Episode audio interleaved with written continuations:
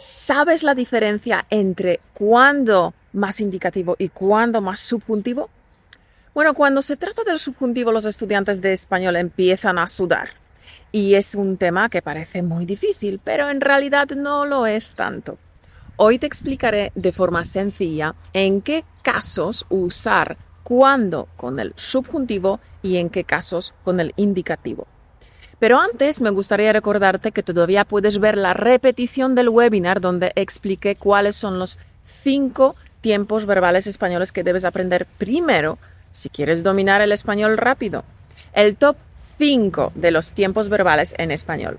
¿Crees que alguno de esos cinco tiempos será en subjuntivo? Si quieres saberlo, puedes ver la repetición del webinar gratis en el link españolautomático.com barra webinar. La repetición estará disponible hasta el 15 de febrero, el jueves 15 de febrero. El top 5 de tiempos verbales en el link españolautomático.com barra webinar. Entonces, en las frases con cuándo, ¿en qué casos deberías usar el subjuntivo? ¿Y en qué casos el infinitivo? Es una pregunta que me ha hecho uno de nuestros Patreons, Rick, quien dijo, el subjuntivo es una movida. Me dicen que tengo que usar el subjuntivo con cuándo, pero también oigo que a veces lo usan con el indicativo. No comprendo nada.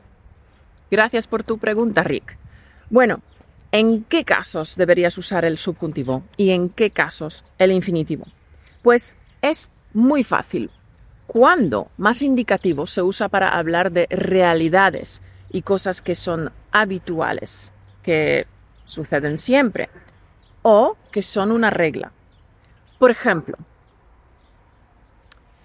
cuando me levanto por la mañana, me tomo un café. Siempre tomo un café cuando me levanto.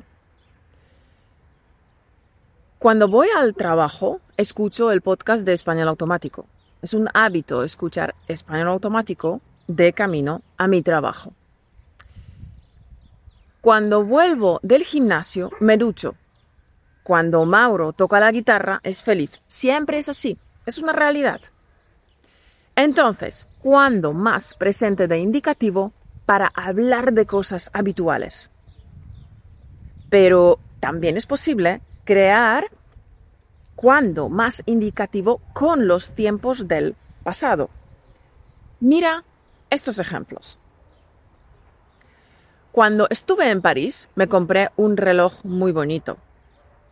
Cuando no había móviles, la gente usaba las cabinas telefónicas. Cuando era pequeña, bebía colacao para desayunar.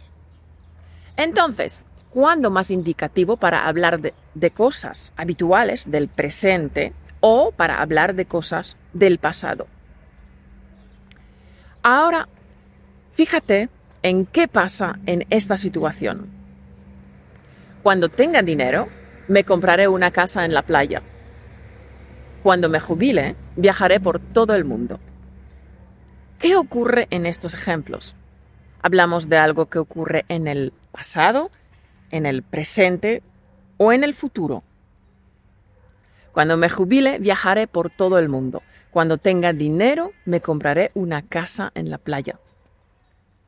Pues claro, hablamos del futuro.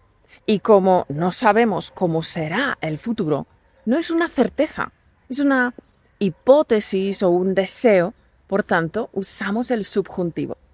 Recuerda que nunca debes usar cuando con el tiempo futuro, nunca. Más ejemplos. Cuando encuentre un trabajo, podré independizarme. Cuando cumplas 18 años, te compraré un coche. Campeón, ahora es tu momento de practicar este tema importante de nivel B1. Fíjate en estos ejemplos súper útiles en la comunicación de cada día. Practicaremos tu pronunciación. Repite en voz alta después de mí. Cuando te vea, te daré un abrazo. Ahora tú. Cuando lo sepa, te lo diré.